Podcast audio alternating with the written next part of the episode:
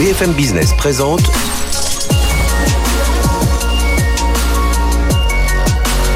le magazine de l'accélération digitale. 01 Business avec Frédéric Simotel.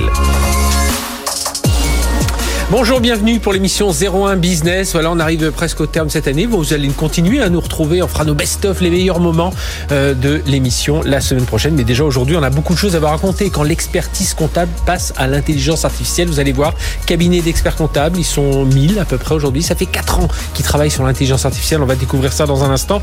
On parlera ensuite de cybersécurité. C'est le gros sujet du moment. Et eh bien justement, les Français trouvent que l'Union européenne et la France n'en font pas assez et s'estiment insuffisamment sensibilisés, insuffisamment formé. Ce sera notre baromètre d'Oxa. Et puis deuxième partie d'émission, on parlera, on parlera de e-santé. Oui, est-ce que le numérique est là, euh, va être l'une des armes pour transformer notre monde de la santé? Voilà, on va parler de tout ça pendant une heure. Restez avec nous, c'est sur BFM Business.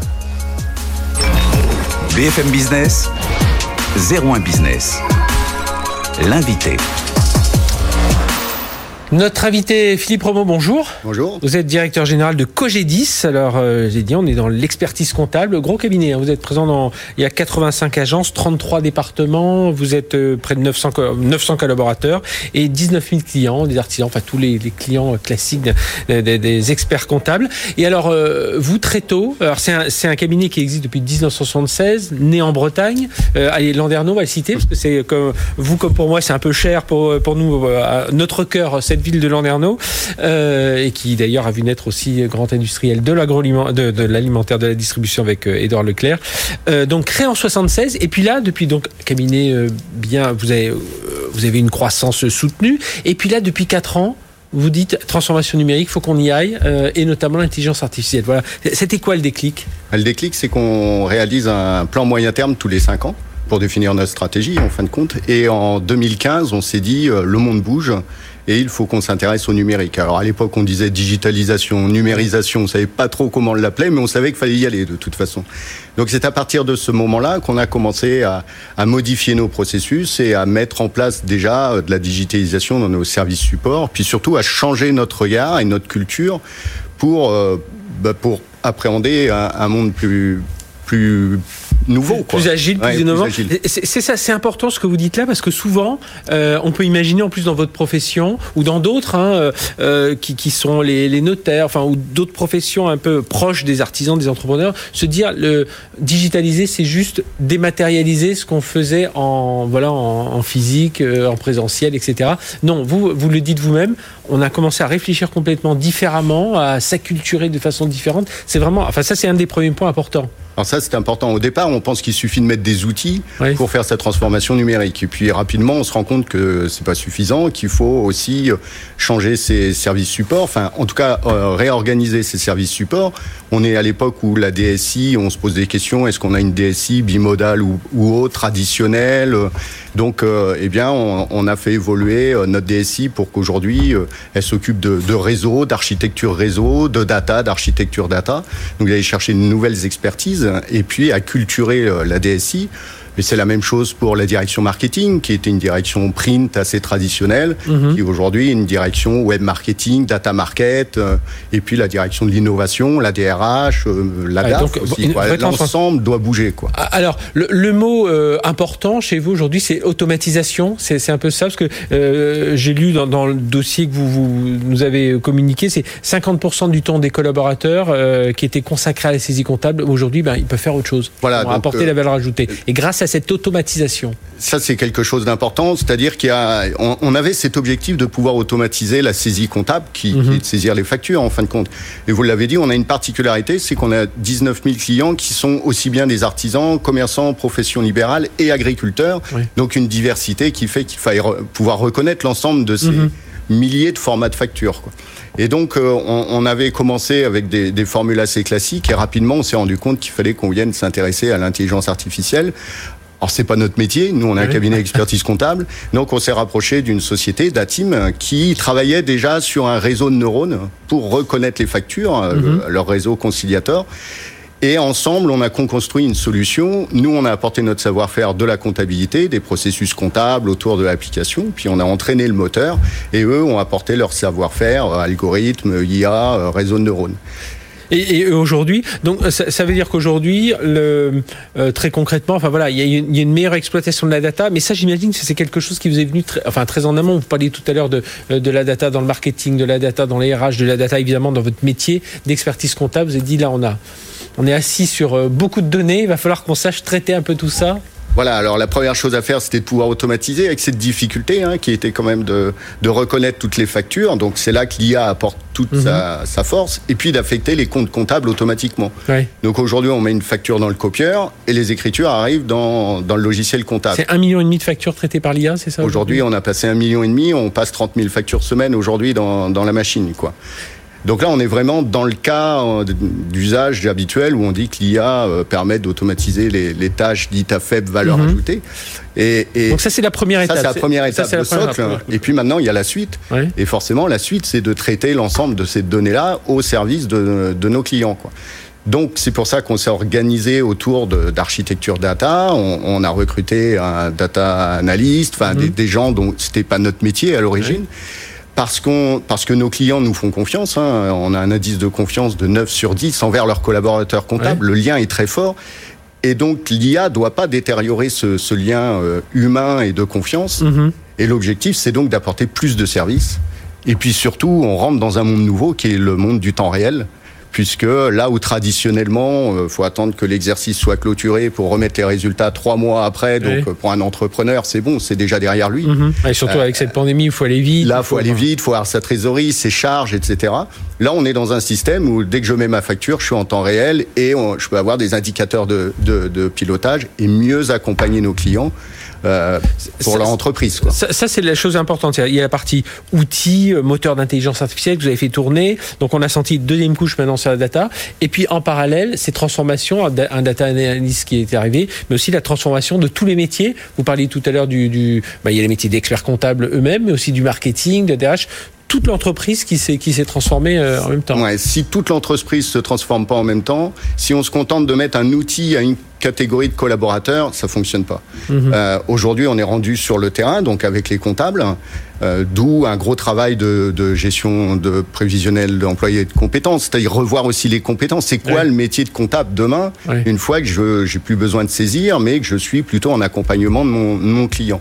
Donc aujourd'hui, on est en train de réécrire toutes ces compétences, donc les dernières compétences terrain dont on a besoin pour pouvoir finaliser cette transformation. Et ça veut dire c'est la même chose vis-à-vis -vis du client, parce que les, les, les clients Bon, ils ont évolué avec vous, donc on va dire ils ont commencé à apprendre à, à mieux travailler avec vous, notamment depuis ces quatre ans. Vous faites tourner ces, ces moteurs d'intelligence artificielle, mais pour eux aussi, le, le, le rôle, enfin le, le rapport qu'ils vont avoir avec vous change complètement. Parce que là où ils vous donnaient juste, ils faisaient confiance d'avoir le bilan et puis euh, d'avoir quelques conseils, là ils ont un, un, conseil à beaucoup plus de valeur ajoutée. Voilà, donc pour eux c'est du plus parce que c'est du plus dès lors qu'on maintient la, la relation. Oui. Ça c'est le piège dans lequel il ne faut pas tomber. Oui. C'est-à-dire qu'il faut maintenir cette relation humaine, quoi. Mm -hmm. Et à partir du moment où on maintient cette relation humaine, bah pour eux, c'est du plus parce qu'ils ont des, des, critères de pilotage qui sont euh, beaucoup plus, beaucoup plus à jour. Aujourd'hui, quand on parle d'intelligence artificielle, on a l'impression qu'on va faire des investissements colossaux.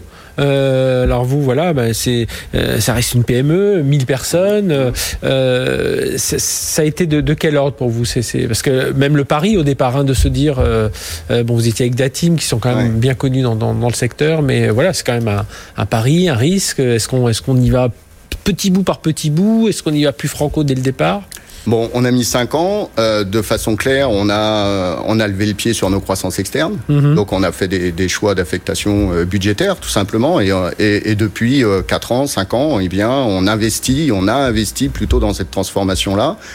L'autre effet, c'est aussi d'avoir travaillé avec Datim, puisqu'on n'aurait jamais eu les moyens de développer un moteur d'intelligence artificielle, euh, nous, tout seuls. Et je pense que c'est cet assemblage, cette co-construction qui nous a permis d'y arriver. Après, les, les, les investissements sont dans les outils, dans la formation. Oui. Parce que c'est oui, 27, nous, 27, 27 000 heures. C'est ouais. quasiment, enfin, c'est 6,3% de notre masse salariale en budget formation. Donc c'est beaucoup, mais c'est nécessaire et ça n'ira et, et on, ça n'ira pas en diminuant de toute façon dans les années qui viennent. C'est un moyen aussi d'attirer de, de, des talents aussi, parce qu'on va leur dire, oui. voilà, l'expertise comptable qui parfois par, paraître un peu mmh. rébarbative, on est plongé dans les chiffres, dans les tableaux Excel, dans les factures et tout ça, de leur dire, non, mais attendez, vous allez avoir beaucoup plus de relations humaines, vous allez avoir beaucoup plus de conseils, vous allez avoir beaucoup plus de, de matière grise à faire travailler pour aider les, clients? Ah, C'est très clair qu'aujourd'hui, on a attiré et on attire des, des expertises qu'on n'aurait pas normalement parce qu'ils ne seraient pas venus, ils seraient pas venus nous voir. Et ils viennent parce qu'on est innovant, parce que justement on, est, euh, on a un temps d'avance sur la transformation numérique pour un cabinet d'expertise comptable. Ça c'est assez clair et je peux vous dire qu'on en, reçoit beaucoup ici, mais voilà, on sent que les, euh, la, la, voie est bien tracée en plus depuis 4 ans. Merci Philippe Romo, donc euh, directeur général de Cogedis, l'intelligence artificielle au service de l'expertise comptable. Mais vous avez vu derrière, il y a toute cette analyse de données, 4-5 ans, voilà, une vraie transformation numérique, ce dont on voulait vous parler aujourd'hui. Merci de nous avoir rendu visite. Allez, on change de sujet, bien que je pense que c'est un sujet aussi qui vous intéresse de près, la cybersécurité. C'est tout de suite avec notre baromètre Odoxa. BFM Business, 01 Business, le débat.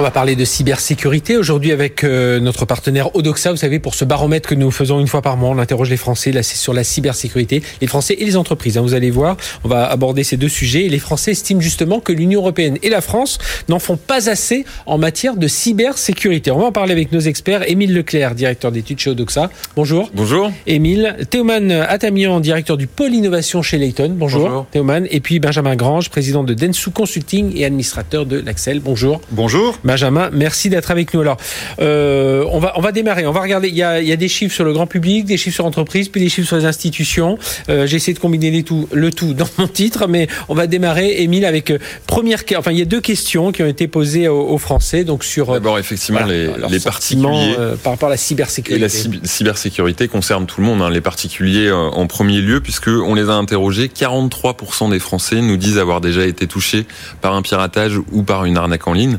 Donc c'est une masse de Français qui est assez mhm. colossal. Hein. Euh, ça représente des millions de personnes. Dans le détail, ils sont 29% à nous dire que euh, ils ont subi un, piratage de leurs données euh, personnelles ou d'un compte en ligne, et 24% à avoir déjà été arnaqués en ligne ou reçu une. C'est ça. C'est bien des gens qui ont déjà eu une attaque, parce que, sinon, je pense que ce serait 100% des gens ont déjà vu passer voilà, les faux SMS, mail, les faux mails, effectivement. En tout cas, voilà, 43%. Et alors, la, question. ce qui est intéressant sur rapidement sur ce point-là, ce qui est intéressant, c'est que ça touche tout le monde au sein de la population. On pourrait se dire que quand on connaît bien euh, la sécurité, quand on, est plutôt CSP+, qu'on utilise euh, les outils euh, digitaux au quotidien, on est un peu plus protégé, un peu plus vigilant. C'est pas le cas en fait. On, on, quand on regarde par catégorie de population, mhm. eh bien, on a à peu près les mêmes niveaux de Français qui sont touchés. Donc en fait, personne, enfin tout le monde est vulnérable et personne n'est totalement protégé. Et effectivement, on, on leur a posé une deuxième question sur leur sentiment d'information et la manière de se protéger face aux cyberattaques. Et les Français avouent de même, hein, qui sont plutôt mal informés. 56% d'entre eux nous disent je suis mal informé. Alors ça progresse un petit peu parce qu'on avait posé la même question euh, en 2017. Il y avait 37, 36% des Français qui se disaient informés. On est à 44% aujourd'hui, donc on voit qu'il y a une progression, mais qui est encore, euh, voilà, encore euh, insuffisante. il y a vraiment un, gros travail de pédagogie à faire auprès des particuliers de ce point de vue-là. Et ce qui m'affole un peu, Benjamin Grange, c'est qu'on est en plein télétravail, donc tout le monde est chez soi, tout le monde est un peu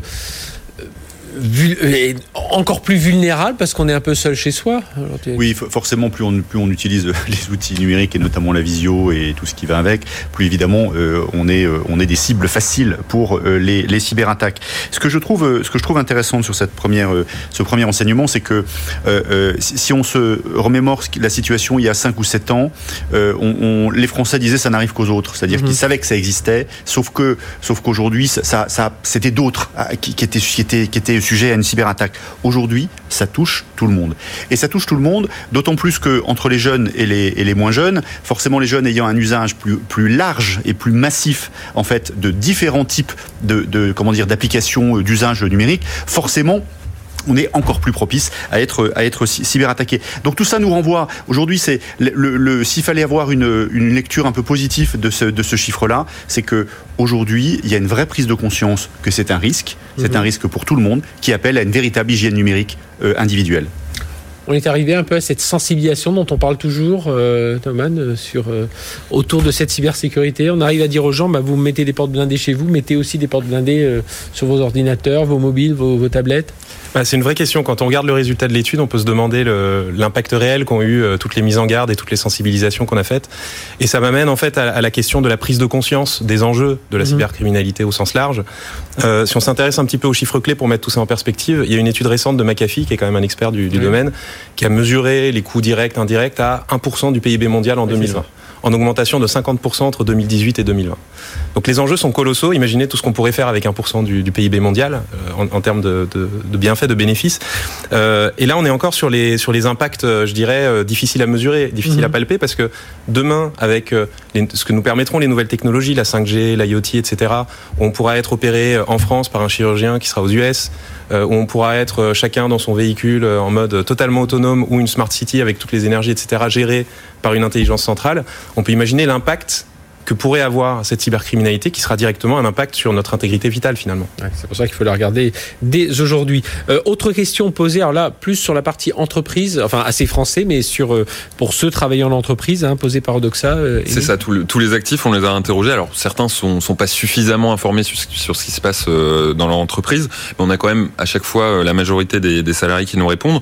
Déjà, 41% quand ils sont informés, 41% des salariés nous disent mon entreprise a déjà subi une cyberattaque. Donc c'est assez mmh. colossal et donc ça, ça, dit le nombre d'entreprises qui peuvent être euh, concernées. Et, j'en étais, j'en étais informé. C'est ça parce que et je, voilà, ouais. et, et, ils sont informés. Ils nous disent, euh, alors parfois c'est vrai que ça fait ça a des impacts tellement énorme au sein de l'entreprise que forcément tous les, tous les salariés en sont informés.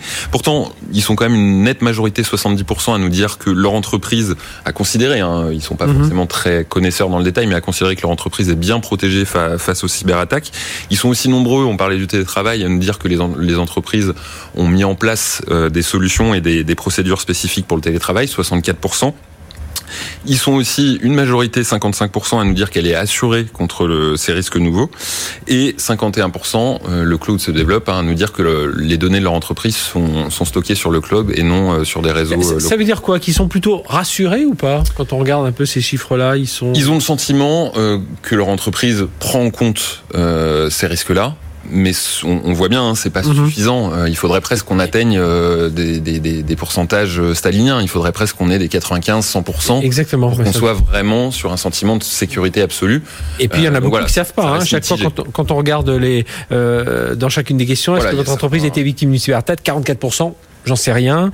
Euh, Est-ce qu'elle est bien protégée 46%, j'en sais ça, rien. Il y a des niveaux d'information dans ouais. les entreprises qui peuvent être euh, différents. Et puis, il ne faut pas oublier que parmi les actifs, vous avez aussi des ouvriers, des employés qui ne sont pas forcément au courant de ce qui se passe euh, à ce niveau-là. Oui, ouais, d'où ce besoin aujourd'hui d'avoir ces communications d'entreprise, y compris des gens détachés qui ont des mobiles, et pour leur dire au moins attention, faites attention. Ça, ça vous assure quoi, Thomas, comme, comme, réflexion, là, ce côté euh, de ces entreprises bah, voilà, qui, qui victimes, mais surtout qui ouais, communiquent mal là-dessus? Alors, il y a deux enseignements, je pense, à en tirer. Le premier, c'est l'information des collaborateurs et euh, la prise de conscience par les entreprises que le collaborateur est finalement le maillon faible. -hmm. En fait, le, le, ce, qui a, ce, qui a, montré un rapport assez récent qui s'appelle M-Trends, euh, c'est que le, il y a une constante sur la cybercriminalité entre, le, entre 2010 et 2020, c'est que le phishing est l'outil le plus utilisé par les cybercriminels pour s'introduire dans un système entreprise. Le phishing, c'est par définition, on, on, envoie un mail à un collaborateur et on rentre par ce biais-là. Le fait que ça, cela reste comme une constante, ça montre bien que le, le point d'entrée, ça reste, ça reste l'humain. Et pour la petite parenthèse, ce qui est intéressant sur cette étude, c'est qu'elle avait été publiée par une entreprise qui s'appelle FireEye, qui mm -hmm. a été piratée l'année dernière, le, la semaine dernière, pardon, et qui est un expert de la cybercriminalité. Oui, là, pour la première fois, on va dire que les pirates, avant, ils, ils attaquaient Exactement. les banques, là, ils ont attaqué euh, l'armurerie. Exactement. Et, et ça, ça dénote aussi une complexité plus forte des attaques de cybercriminalité criminels, puisque pour le coup, c'était pas FireEye qui était visé, c'était leurs clients mmh, en termes de oui. cybercriminalité. Donc là, ça, on, commence à arriver dans des approches un peu plus complexes. Ça veut dire quoi? Ça veut dire que, premièrement, l'éducation du citoyen euh, quant à son hygiène digitale est un élément extrêmement important. On est aujourd'hui bien éduqué euh, concernant les sujets Covid, euh, les risques qu'on peut prendre en voiture, le tabac, etc. Est-ce que sur la cybercriminalité, on a une approche qui est comparable? Je, n'en suis pas certain. En tout cas, les chiffres prouvent qu'on n'a pas les résultats escomptés. Et le deuxième élément, c'est que euh, il est nécessaire d'innover parce qu'on est toujours dans un jeu du chat et de la souris euh, vis-à-vis -vis des cybercriminels. Ils ont forcément un temps d'avance technique, technologique. Euh, la question, c'est de, dire est-ce que nos entreprises innovent suffisamment pour suivre cela et pour arriver à finalement un jour les rattraper et les anticiper, ça c'est une autre question. D'ailleurs, Benjamin Grange, on, a ce côté, je, je pense à l'application anti-Covid. Voilà, on a cette application anti-Covid. Si on est positif, hop, on détecte et on dans la cyber, on l'a pas ça. Et on devrait peut-être davantage. Moi, je dis toujours aux gens, quand vous entendez que euh, Orange a pu être piraté ou que Nintendo tiens, a eu ses comptes piratés, ça peut peut-être vous intéresser parce que vous il y a certainement, si vous avez, vos enfants jouent à Nintendo ou si vous êtes client Orange, ben, peut-être que vos datas sont en train de circuler. Alors que au départ, on dit juste Orange s'est fait pirater. Enfin, je, parle d'Orange, mais il y a d'autres, des chaînes d'hôtels qui se sont fait pirater leur, leur data.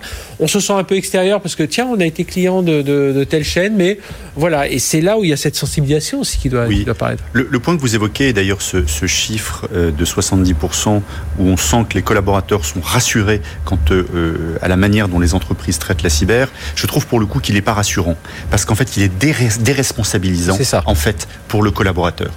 Et, et, dans les exemples que vous évoquez, en fait, il y a, il y a toutes les grandes, les grandes entreprises euh, se sont un moment fait pirater, mmh. un peu, beaucoup, énormément, avec des impacts plus ou moins gros.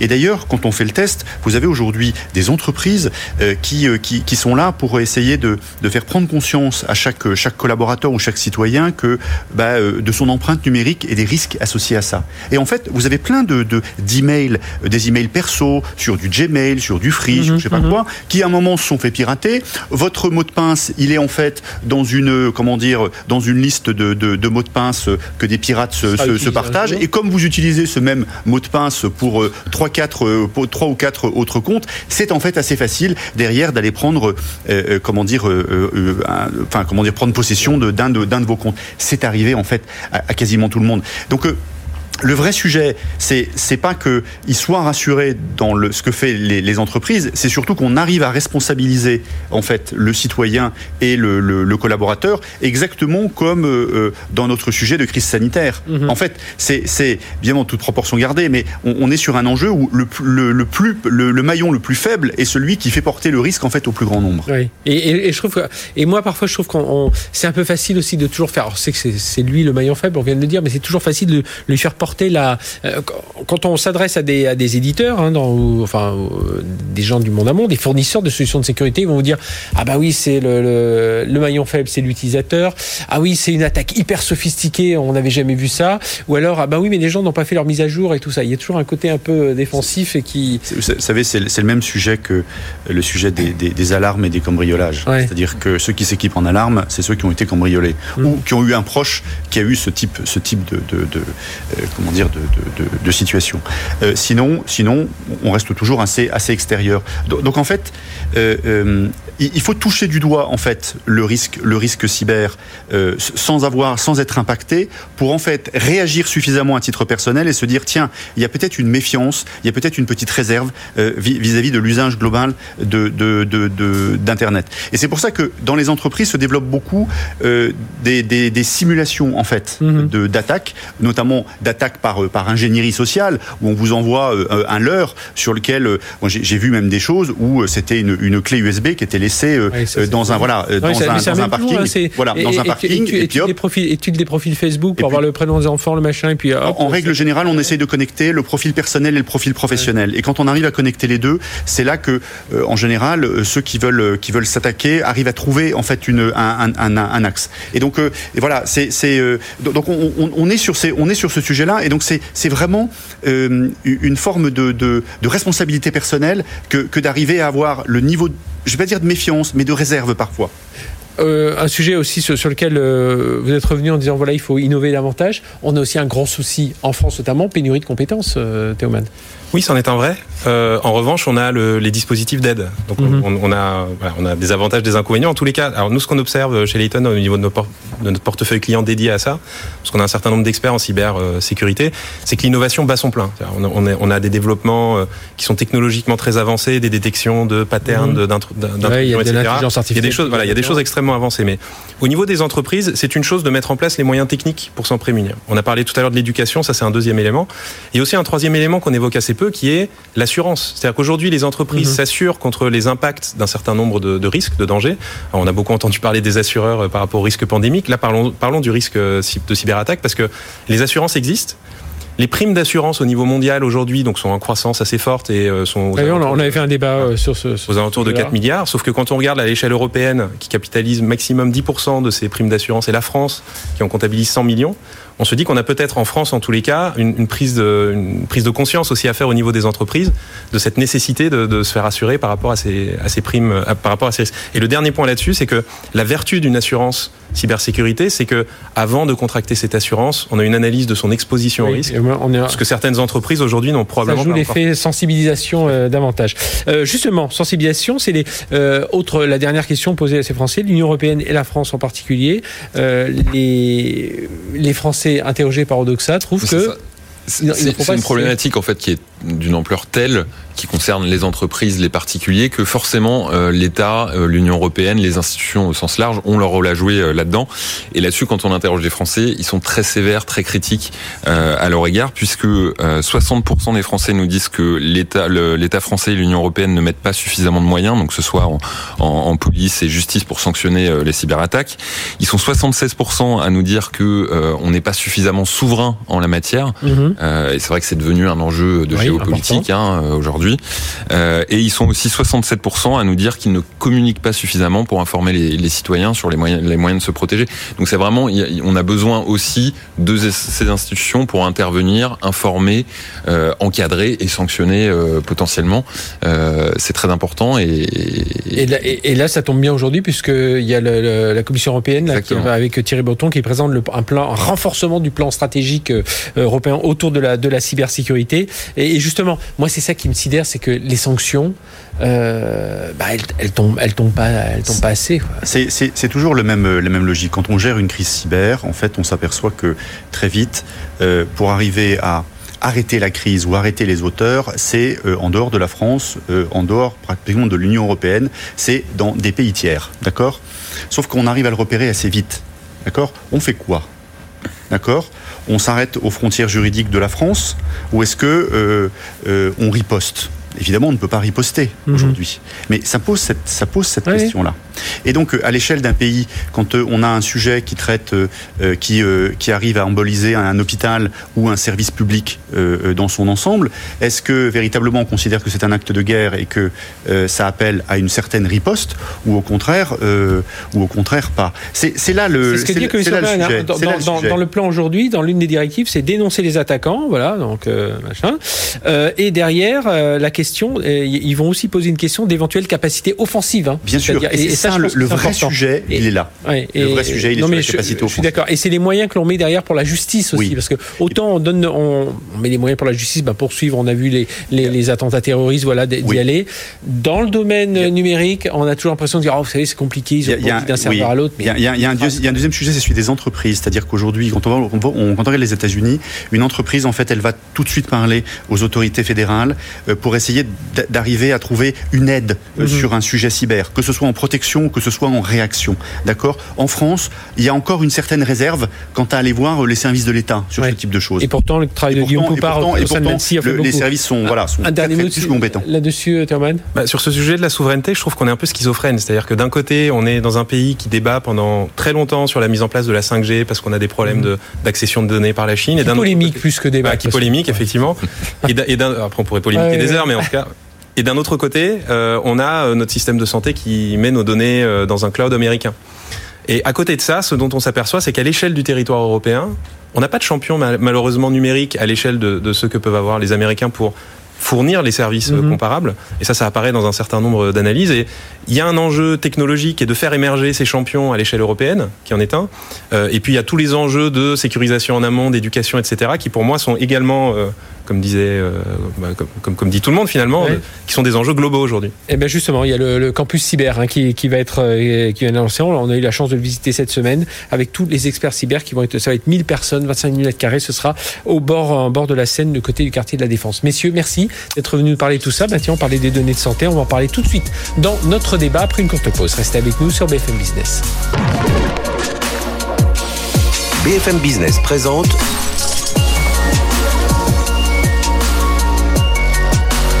le magazine de l'accélération digitale. 01 Business avec Frédéric Simotel. Merci d'être resté avec nous pour cette deuxième partie de l'émission 01 Business. On va parler de e-santé et vous montrer, alors je sais pas si vous qui nous écoutez, qui vous nous regardez régulièrement, c'est vous qu'on va convaincre hein, pour dire que le numérique fait partie des armes pour la transformation du domaine de la santé. On va vous donner comme ça quelques, quelques solutions, quelques bonnes pratiques, quelques recettes aussi, puis voir comment on contourne les, les écueils pour euh, avancer davantage vers cette, euh, cette e-santé autour de l'exploitation des data. Alors on va en parler avec nos experts. Je vous les présente tout de suite. Thierry Arbreto, bonjour. Bonjour. PDG de. Alors, c'est une ETI oui, industrielle sur euh, euh, Peter Surgical. On revient dans un instant. Vous allez nous dire ce que vous faites exactement. Et vous êtes vraiment très avancé ici dans l'univers du, du numérique.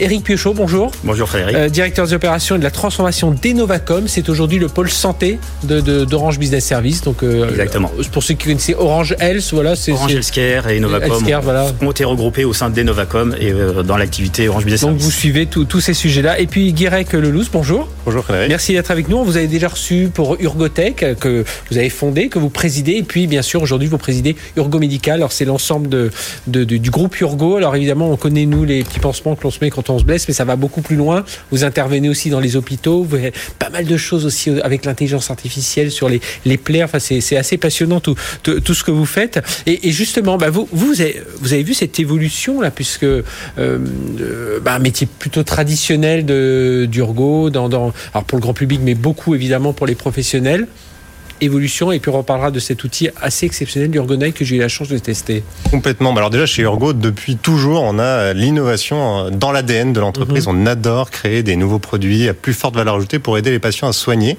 Alors il y a très longtemps, c'était le pansement à trous. Hein. Mhm. C'était le, tout premier pansement intégré euh, des années 50 euh, avec Urgo dans l'air pour ceux qui s'en souviennent. Ah, oui, oui. Jusqu'à aujourd'hui, euh, des pansements de cicatrisation avancés pour aider des patients à cicatriser, des patients avec des pathologies très graves comme le pied du diabétique, qui est une pathologie qui aujourd'hui est plus mortelle que le cancer de la prostate, mhm. et également dans les technologies donc des objets connectés, comme c'est le cas avec Urgonite que j'ai apporté aujourd'hui, ah euh, pour réapprendre aux gens à bien dormir. Oui, donc c'est un, bandeau. Hein. On en parlera tout à l'heure, mais moi j'ai eu la chance de tester. Donc on, le met sur la tête. Il y a un, apprentissage à faire. On en fait un petit bout chaque jour, et puis au bout d'un moment, voilà, on commence à sentir un peu plus de, bah, on dort mieux. Voilà, c'est tout simple.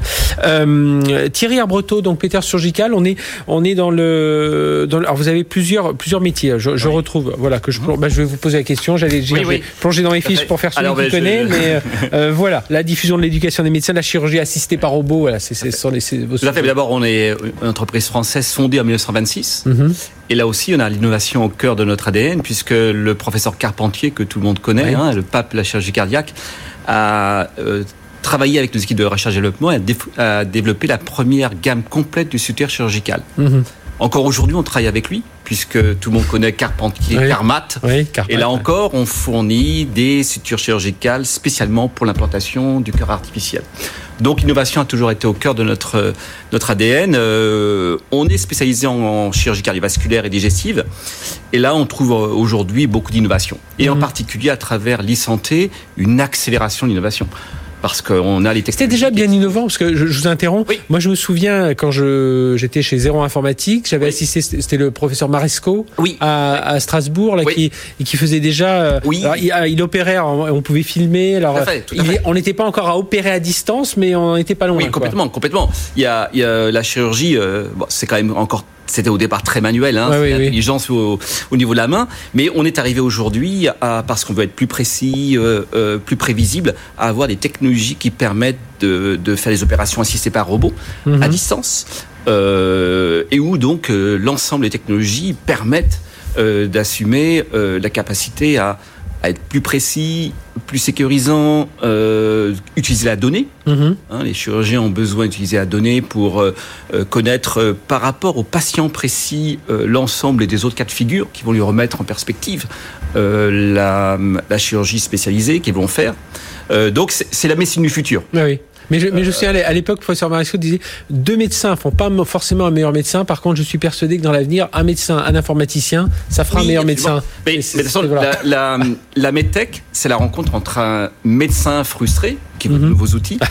et un ingénieur mhm. qui de l'idée va aller au, projet. Et effectivement, aujourd'hui, la technologie accélère la capacité de traitement, enfin de façon phénoménale.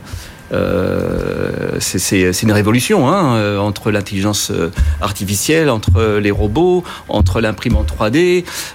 J'en passe, les meilleurs. Mhm. La technologie est aujourd'hui précède presque la connaissance médicale. Je profite de vous avoir avec nous. Téléchirurgie à, à distance aujourd'hui, on y est Oui, on y est, tout à fait. On y est. Monsieur, on y est. technologiquement, c'est possible. après, c'est comme souvent, c'est comment ça rentre dans un acte chirurgical. Oui. Le meilleur exemple, c'est la télémédecine. Hein. Mhm. On, est, euh, et là, avec le Covid, tout le monde a réalisé que la téléconsultation, c'est facile, Doctolib et compagnie. Ça marche. C'est diffusé maintenant en France depuis que ça rentre dans l'acte chirurgical. Avant, l'acte chirurgical, c'était d'abord un patient qui rencontrait un médecin.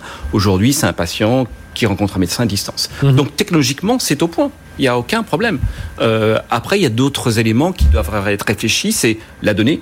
Hein, la donnée de, santé est une donnée quand même particulière, hein, c'est une euh, donnée sensible. Donc comment on la, on la régule, comment on l'échange, ça c'est les vraies questions d'aujourd'hui et de demain. Mais, mais la technologie est prête et euh, fabuleuse. Mais justement, Eric Péchaud, vous travaillez autour de cette donnée, évidemment, euh, chez, chez Enovacom. sécurité des données, alors on va pas revenir sur la polémique du, du, du hub data santé confié à un Américain, mais enfin bon, ça, ça témoigne quand même que les gens commencent à s'y intéresser, parce qu'auparavant, je sais pas si on nous avait dit, voilà, vos données sont hébergées chez Microsoft. On dit oui, alors. Aujourd'hui, on sent quand même, voilà, qu'il y, a quand même une prise de conscience autour de ça. Mais oui, comme vient de le dire euh, à l'instant euh, Thierry Breteau, la, data, ça devient euh, important, quoi. et, au-delà du brevet qui pourrait être piraté, nous, on est dans la data patient. effectivement, avoir des, diagnostics plus, plus rapides, plus précis, aller chercher dans les études. Enfin, il y, a, beaucoup de choses qui sont faites autour de ça. Oui, tout à fait. Donc, effectivement, nous, au sein d'Orange Business Service, hein, donc maintenant Innovacom, qui incarne ce pôle santé, on est rattaché à la division digital et data justement. Mhm. Donc à la fois le digital, donc côté numérique, et la data, justement, avec toutes nos capacités de data scientist, et notamment avec nos, nos collègues de business et décision, et business et décision de Life Science aussi, qui sont spécialisés justement dans la digitalisation des essais cliniques. Donc voilà, on associe aussi toutes ces compétences mhm. avec nos équipes Innovacom pour pouvoir accompagner effectivement la, la transformation numérique de l'écosystème et des différents acteurs. Et on accompagne aussi à ce titre-là différentes medtech. Hein, euh, voilà, on a, on a différentes euh, partenaires. c'est euh, vous, c'est vous qui êtes président de l'association medtech, non Oui, tout à fait. ça. Et donc voilà, typiquement, on, a, terme, voilà. on, travaille avec Microport CRM qui fait des pacemakers connectés. Donc mhm. voilà, on gère toute la remontée euh, de leurs informations dans notre système euh, en hébergement de données de santé, effectivement, mais aussi sur des euh, plaques géographiques parce que c'est des acteurs mondiaux. Et donc effectivement, on doit travailler aussi avec des acteurs, même des hyperscalers. Vous évoquiez effectivement à Microsoft. Mhm. Bon là, en l'occurrence, c'est avec un autre acteur aux, US, mais avec les mêmes certifications de la réglementation américaine. Voilà. quand, je vous entends parler, quand, vous entendez Thierry Arbreto, Guirec Lelouch qui parle, Eric Peuchot, et quand je vous entends parler aussi, l'impression qu'on est plutôt bien placé là dans, le domaine de l'e-santé. On est plutôt euh, voilà quand ah, on déplore euh, toujours qu'en France sûr, numérique on est un peu faut, derrière. Il faut éviter de se flageller. Je pense qu'on a effectivement tous les euh, de belles entreprises. voilà d'ailleurs il y a les, comités de filière hein, des industries de santé. ça représente je crois plus de 3000 entreprises, 100 milliards d'euros de chiffre d'affaires. Hein, mhm. Donc c'est assez significatif dans notre écosystème. Mhm. Et, et, nous effectivement au sein d'Orange on veut activement participer à, cela. Hein. D'ailleurs le mois dernier on a fait une annonce. Effectivement on a, on a investi dans un fonds d'investissement dans la e-santé avec Albeo France euh, dans un fonds Digital Health pour, pour, pouvoir euh, participer en tout cas à ce développement euh, numérique et l'accompagnement. C'est parce qu'il y a davantage de confiance, euh, ce terme est important aujourd'hui, de la data, on, sait expliquer, il y a un peu plus de transparence, même si c'est des données de santé, enfin quand on parle de transparence, vous, comprenez bien ce que, ce que, je veux dire, mais, euh, voilà. La transparence dans l'utilisation et l'exploitation des données qui en est faite. Et effectivement, le terme de confiance est très important. D'ailleurs, nous, c'est ce qu'on dit, euh, Innovacom, on organise le voyage de la donnée en toute confiance. C'est bien ça notre, voilà, notre leitmotiv. Et, et finalement, on prend soin de la donnée de santé et on prend soin de ceux qui nous qui prennent soin. Voilà, c'est un mhm. peu notre, notre parce que, Parce que Thierry Breton, j'imagine, c'est une profession qu'il faut convaitre aussi. Voilà, quand on arrive, euh, les outils aussi. Alors maintenant, ça y est, vous avez l'historique, euh, vous y arrivez, mais enfin, il faut quand même les convaincre ces, ces médecins. Mais, euh, vous savez, le, Covid a, accéléré tout ça. Que tout d'un coup, on s'est retrouvé, bah, bon, c'est par nous-mêmes, hein, la visio, le Zoom et autres, on l'a tous vécu par défaut, mais on l'a tous vécu plutôt bien. Les médecins, c'est pareil. Euh, les médecins, il a fallu qu'ils voient leurs patients à distance. Donc euh, déjà, le médecin est quand même un, élément euh, technologique, naturel. Et là, finalement, ce qui retenait, c'est principalement à nouveau la tarification. C'est la façon dont les actes ah étaient faits, la, la, tarification. Mais les médecins ont toujours été très, très ouverts à la, à la technologie et à la donnée. Euh, je pense qu'il n'y a pas de réticence de ce côté-là. Mhm. Euh, elle s'est accélérée avec le Covid. C'est un mouvement général. Et puis, vous savez, euh, depuis dix ans, c'est le, mobile, c'est le, téléphone mobile qui nous a fait tous découvrir que tout d'un coup, tout était facile. Mhm. Bah, on est tous consommateurs de données dans notre vie privée, et là, tout d'un coup, ça vient dans la vie professionnelle. Mhm. Donc, le Covid a accéléré, a montré que c'était possible, a montré que c'était indispensable. Et je crois que c'est une, c'est, dans le temps désormais qu'une accélération, une question d'accélération.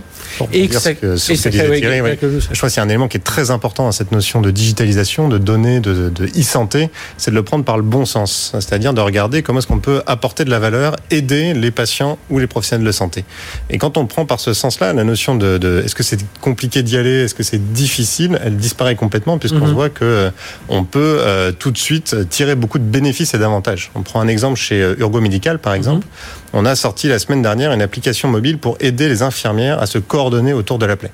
Donc généralement, un patient en ville de plaie, c'est plusieurs infirmières différentes euh, qui viennent le voir. Il y a le médecin spécialiste, il y a le médecin généraliste, et c'est très difficile pour l'ensemble de ces professionnels de santé de se coordonner, d'échanger de l'information, des photos autour de la plaie. Et c'est là où nous, en constituant cette application mobile, on s'est dit comment est-ce qu'on peut les aider, comment est-ce qu'on peut leur faire gagner du temps? Et il y a même une intelligence artificielle qui explique quand on prend en photo la plaie de dire tiens c'est faut appliquer tel type de, de, soins, euh, voilà et pas être un peu standard et pouvoir même soigner, euh, bah, je dirais par heure par heure, mais presque journée par journée. Euh, tout à fait. Et lorsqu'on se positionne du coup du côté du service, comment est-ce qu'on peut aider, comment est-ce qu'on peut accompagner, eh bien tout de suite on voit que on transforme le côté contrainte en opportunité énorme mmh. pour les patients, pour les soignants, parce que ça va plus vite, on gagne du temps on se soigne mieux. Euh, et c'est ce que vous avez voulu faire avec ce, casque là, Exactement, Urbanite, c'est exactement la même démarche. Le principe, c'est une technologie, le neurofeedback, qui existe depuis une vingtaine d'années, principalement aux États-Unis, qui est démontré scientifique, qui fonctionne, qui marche. On s'endort deux fois plus vite et on se réveille deux fois moins la nuit. Mhm. Seul problème, c'est une technologie qui est énorme, qui coûte très cher et qui jusqu'à présent était réservée du coup à certains centres spécialisés du sommeil aux États-Unis, avec une contrainte forte, c'est que les patients devaient se déplacer trois fois par semaine pour réaliser les entraînements. Donc avec Urbanite, on s'est dit on va prendre cette technologie qui existe, qui fonctionne, mhm. qui apporte un bénéfice et on va en faire un objet du quotidien que les gens vont pouvoir utiliser chez eux pour démocratiser. Alors il coûte 500 euros. Oui. Voilà, dont l'objectif c'est de réaliser ces entraînements. sommeil, voilà, c'est exactement pour retrouver le sommeil. C'est euh, un outil du coup qu'on fait la journée. voilà, vous voyez, euh, on le on le met comme ça sur la tête. Et le but, c'est euh, d'apprendre à son cerveau à fabriquer les ondes du sommeil, celles qui protègent le sommeil la nuit. Euh, donc, à chaque fois que je fabrique ces ondes, le bandeau le mesure, l'application mobile voilà, m'envoie sous la forme d'un petit jeu exactement des points. Et le but, c'est de gagner le plus de points possible, en fait, pour entraîner le plus possible son cerveau à, bien mhm. dormir. Et puis voilà, et donc entraînement régulier, et on arrive à ce genre de choses. Là, ce type d'outil, c'est clairement, bah, vous le dites vous-même, quelque chose qui était dans les labos, euh, enfin dans les labos, dans des grands centres de recherche, et là, accessible à tous. Alors, ça a son prix, mais euh, euh, voilà, pour ceux qui ont vraiment des problèmes de, sommeil, ben, ils seront prêts à investir ce, ce, prix-là pour retrouver le, sommeil. Exactement, c'est un bénéfice santé pour mieux dormir, pour mieux protéger son sommeil qui est énorme, et comme en plus on ne porte rien la nuit, c'est un entraînement qu'on fait mhm. la journée, en termes de praticité, de simplicité, c'est extrêmement important de pouvoir le faire lorsqu'on a un moment chez soi, au bureau, que ce soit très simple d'utilisation. Raison pour laquelle tout l'enjeu, c'était de, de, faire en sorte qu'Urbanite soit l'outil le plus simple possible d'utilisation qui s'insère dans le quotidien des gens pour transposer cette technologie de l'hôpital vers euh, la vie des gens. C'est intéressant ce que nous dit Thierry Botteau, ce que nous dit euh, Guéric Lelouch, parce que là, on arrive, voilà, on a réussi à réduire quelque chose qui coûtait plusieurs milliers d'euros à, à, un coût moindre. C'est ce sur quoi vous travaillez aussi, j'imagine, parce que on a toujours l'impression chirurgie assistée par robot ou là, à partir non, mais, des, choses euh, démesurées, des investissements euh, très. En fait, la santé connectée est bénéfique à tous. Et c'est là qu'on retrouve euh, finalement toutes les parties prenantes qui sont bénéficiaires. Le patient devient de plus en plus autonome. Le patient devait être un acteur aujourd'hui de sa santé. On veut tous un acteur. Le médecin, il a lui aussi toujours la décision finale, mais la partie administrative, la partie du diagnostic, tout ça c'est plus rapide et se consacre vraiment à sa relation avec le médecin, avec le patient, pour, une, pour une, une un traitement de plus en plus personnalisé. Mhm. On a des, des, des, euh, des, thérapies géniques, on, a, on s'occupe du patient. On ne traite pas une maladie, on s'occupe du patient. Les établissements euh, hospitaliers, qui font face à beaucoup de, de contraintes budgétaires, sont plus efficaces. Euh, euh, le patient qui coûte cher à l'hôpital sort de l'hôpital. Mhm. Donc quand on regarde l'ensemble, on se dit que la santé connectée est cet élément de transformation profonde d'un système qui a besoin d'être plus efficace, plus sécurisant, où le, le, patient sera plus autonome et mieux informé, et où le médecin gardera son rôle de décision. Donc, finalement, ça profite à tout le monde. Et ça, c'est un rôle de communication aussi. Très fort.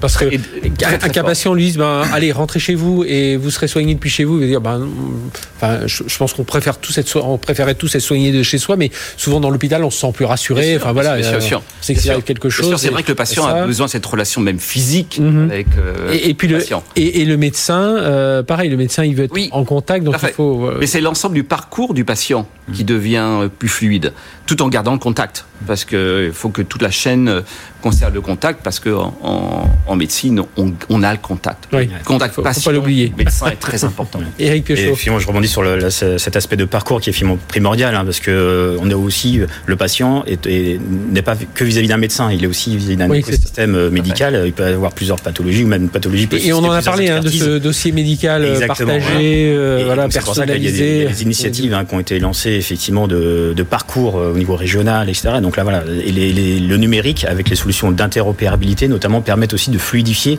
tous les échanges de données. Et donc, finalement, le patient n'a pas à ressaisir ces informations dans les différents systèmes. Et donc, toute cette euh, interopérabilité doit se faire aussi de façon très sécurisée, bien sûr, parce que donc faut que ça, mhm. communique bien, faut que ce soit fluide et que ce soit quasi du temps réel. Donc voilà, c'est la notion. Et, interopérable aussi, parce que ça aussi c'est euh, exactement interopérable. alors aujourd'hui, il existe des, normes un peu plus pour alors il y a beaucoup, euh, il y a effectivement beaucoup de normes, mais comme toutes les normes, chaque éditeur ou constructeur arrive toujours à trouver le, petit paramètre qui permet que voilà.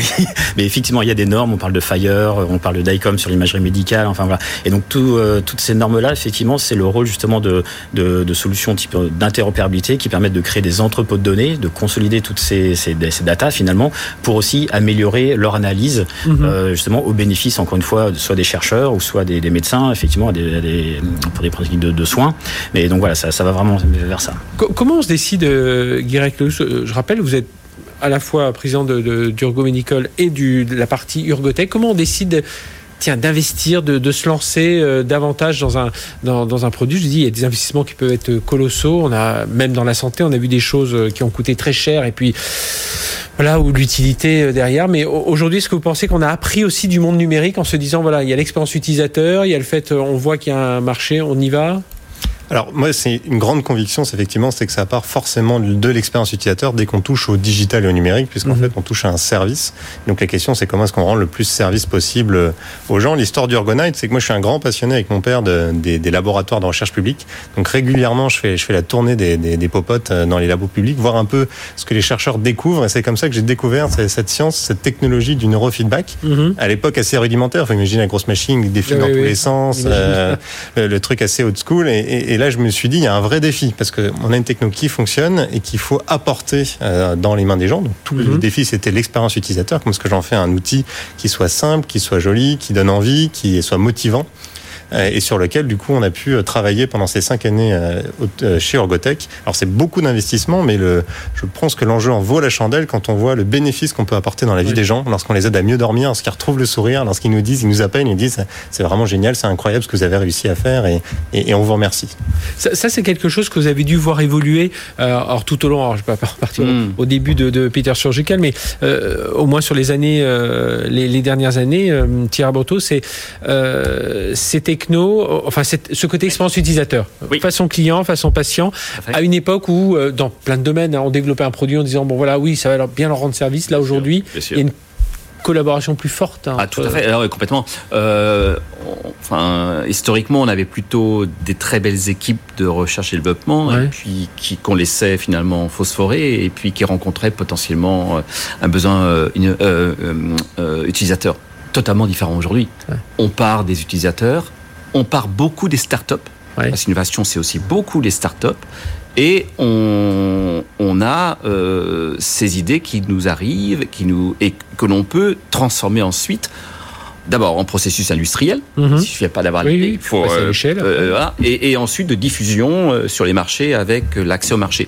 Mais complètement, ça a totalement changé. On est vraiment dans une open innovation. On parle d'utilisateurs, on part de multiples acteurs et on essaie de l'intégrer pour arriver à, la diffusion d'une technologie. Parce que c'est important aussi, c'est la diffuser. Pas que ça soit réservé à quelques-uns.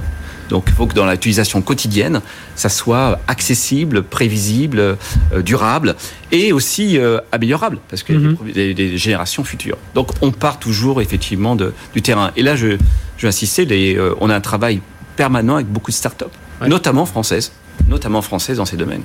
Euh, je, reviendrai sur la, formation dans un instant. Ça veut dire pour vous, euh, Eric Pechot, aussi beaucoup de travail autour de la data pour euh, bah, la rendre accessible aussi cette data, parce que c'est bien d'avoir des flots de data, des parcours, des digitalisations de parcours patients, mais il y a un moment, il faut que les médecins puissent utiliser, il faut que, comme vous le dites, d'autres médecins, d'autres centres médicaux puissent y accéder. Et, finalement, effectivement, alors il y a aussi cet aspect de, simplification des, usages, mais aussi pour les professionnels de santé, bah, finalement, qui utilisent ces outils numériques au-delà du patient en tant que tel, parce que euh, on doit effectivement, ce qu'on évoquait là, c'est libérer du temps médical pour que les mhm. professionnels puissent mieux s'occuper de leurs patients.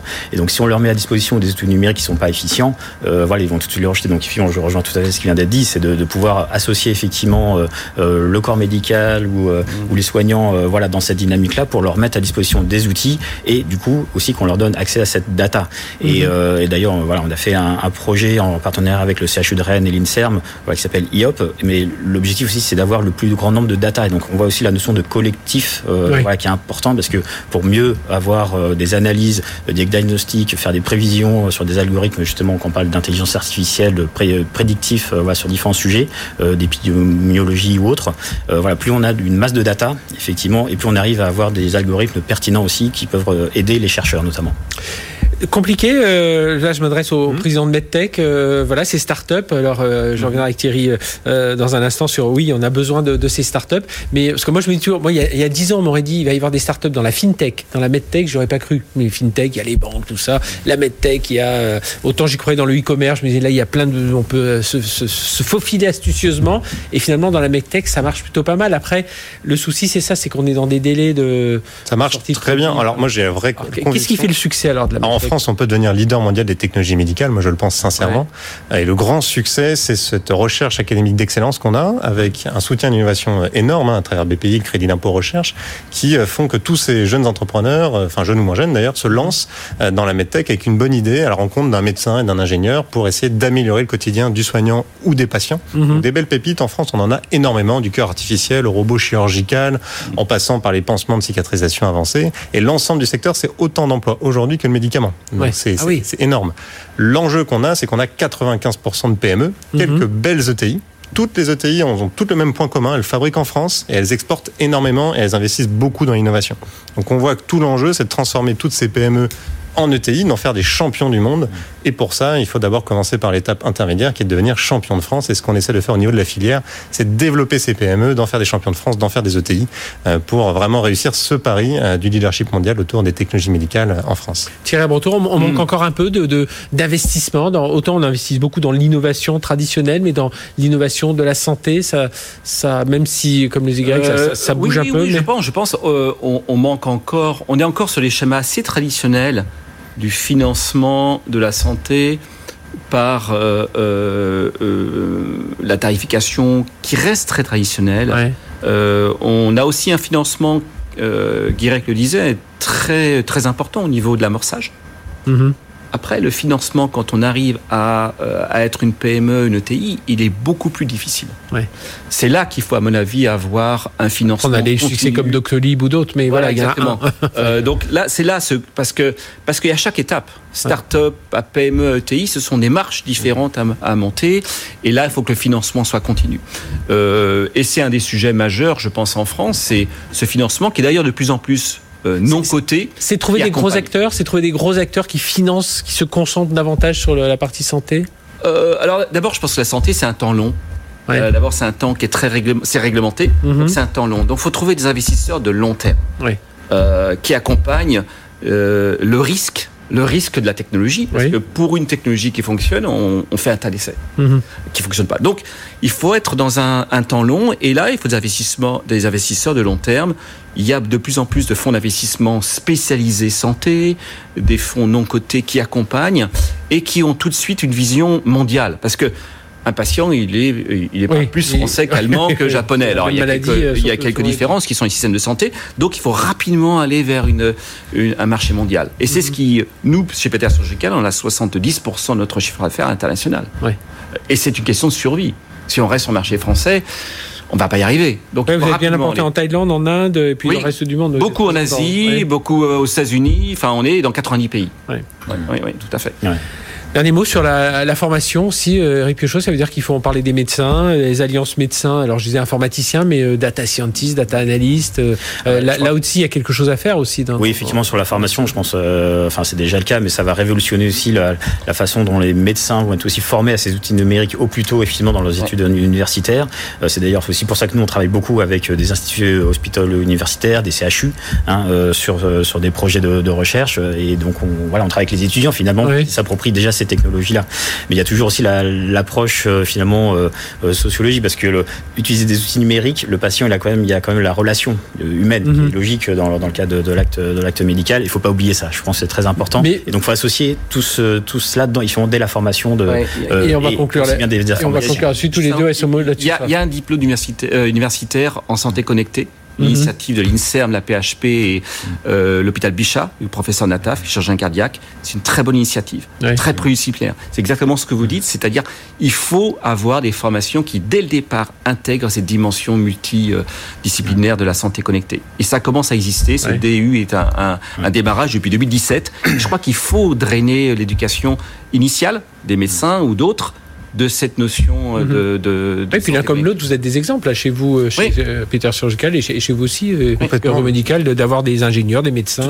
Et on forme énormément, on forme les médecins en tant qu'entreprise innovante, on forme mhm. les médecins, on forme les infirmières, on mhm. forme aussi beaucoup de, gens qui viennent d'autres filières, parce que finalement la, technologie médicale, c'est beaucoup de métiers assez historiquement pas forcément très bien développés en France, comme la plasturgie, l'électronique, le textile. Et en tant qu'entreprise, on a ce rôle de reconvertir, de former eh l'ensemble de ces filières à ces nouveaux métiers d'avenir. Et puis je pense que le médecin, il apporte dans ses startups le côté confiance aussi. Hein. je suis sûr que quand un start-upper dire je suis avec euh, mon associé qui est médecin, alors on se dit, ah ben, il, a bien réfléchi. mais effectivement, les formations ingénieurs intègrent, nous, on recrute beaucoup dans les formations euh, biomédicales d'ingénieurs. Hein. donc c'est vraiment, c'est là où on recrute. Euh, Très important. Eh bien, merci, messieurs, d'être venus nous parler de, tout ça. Thierry Arbreteau, donc, de Peter Surgical, Eric Piochot d'Enovacom, donc le pôle euh, santé d'Orange Business Service, et Guirec Lelousse, Urgo Médical et Urgotech. Et donc, ce, bah, tiens, si vous avez encore quelques idées de cadeaux, cotisez-vous, peut-être si vous, voilà, si vous jugez ça mais je peux vous dire, on dort beaucoup mieux. Voilà. excellente, euh, excellente semaine sur BFM Business. BFM Business, 01 Business, le magazine de l'accélération digitale.